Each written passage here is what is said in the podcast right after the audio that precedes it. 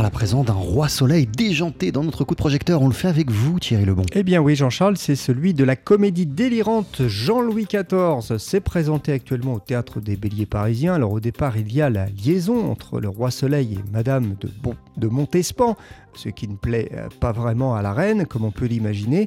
Et pour bien comprendre l'esprit de ce spectacle, eh bien j'ai demandé à Nicolas Lumbrera, son auteur, quelles étaient ses références. C'est les influences euh, dans lesquelles j'ai baigné étant ado, forcément, qui m'ont marqué. Donc les nuls, les inconnus, euh, les Monty Python, Mel Brooks, euh, les Robins des Bois toutes ces choses-là, ces trucs un peu barrés, et puis aussi les films des années 80, euh, comme euh, Deux heures moins le quart avant Jésus-Christ, enfin, ce genre de registre euh, qui est un peu, j'ai l'impression, désuet dans la tête des gens, mais moi qui m'a beaucoup marqué. Nicolas Lombreras, qui n'a pas tout inventé pour sa pièce, Thierry. Alors, visuellement d'abord, hein, parce que les costumes, les costumes pour la plupart et les éléments de décor sont réalistes, et même si elles sont traitées avec une certaine folie, eh bien, il y a vraiment des vérités historiques dans ce spectacle. Il y a un historien qui est venu voir la pièce qui nous attendait à la sortie et qui était ravi justement de cette vérité historique en disant ah, mais il y a plein plein plein de vérités, c'est vachement tenu à ce niveau-là. Alors après il y a un gros truc fictionné. Euh, mais il y a, y, a, plein de choses sur. Euh, bah, il y a une chanson sur les hémorroïdes du roi. Euh, Louis XIV avait vraiment des, des gros problèmes à ce niveau-là. Il a été opéré d'une fistule anale quand même qui a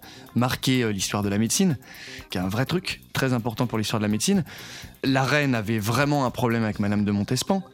Le marquis de Montespan, qui arrive à la fin de la pièce, a vraiment tapé un scandale à la cour avec des cornes qu'il avait fait installer sur les portes et le toit de son carrosse pour montrer à toute la cour qu'il était cocu et qu'il était très très en colère. Mais voilà, il y a plein de petites choses. Mais on vient pas du tout prendre un cours d'histoire, c'est pas le but. Hein. Et il est aussi question de musique dans Jean-Louis XIV. Eh bien oui, parce que Jean-Louis XIV est en quelque sorte aussi une comédie musicale avec un peu de danse et surtout des chansons. C'est d'ailleurs Nicolas Lumbreras qui les a écrites. C'est lui euh, aussi qui les accompagne au piano sur scène. Et même si tout cela, encore une fois, est délirant, eh bien, il a apporté un soin particulier à ses chansons. Sur l'aspect musical, il y a des influences de plein de choses. Je me moque parfois des comédies musicales un peu clichés comme Roméo et Juliette ou même de la variété française un peu gnangnan parfois, mais vraiment avec beaucoup de bienveillance. Puis je crée un décalage avec les paroles, surtout Serge. J'essaie de faire de chaque chanson qu'elle soit pas juste une blague, prétexte pour mettre des paroles avec des vannes. Euh, j'essaie de les inclure dans l'histoire déjà pour qu'elles racontent vraiment quelque chose. Et puis euh, de donner un supplément d'âme musicale pour que ce soit agréable, que ça reste dans la tête, qu'il y ait une vraie mélodie.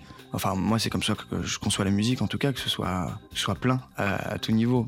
Voilà, ce roi soleil totalement délirant. Je vais vous dire, Jean-Charles, vraiment, j'ai beaucoup aimé Jean-Louis XIV. Euh, ça se joue donc actuellement au théâtre des Béliers parisiens. Et vous avez rencontré Nicolas Lombreras, qui est l'auteur de cette pièce, Jean-Louis XIV. Merci beaucoup Thierry Lebon.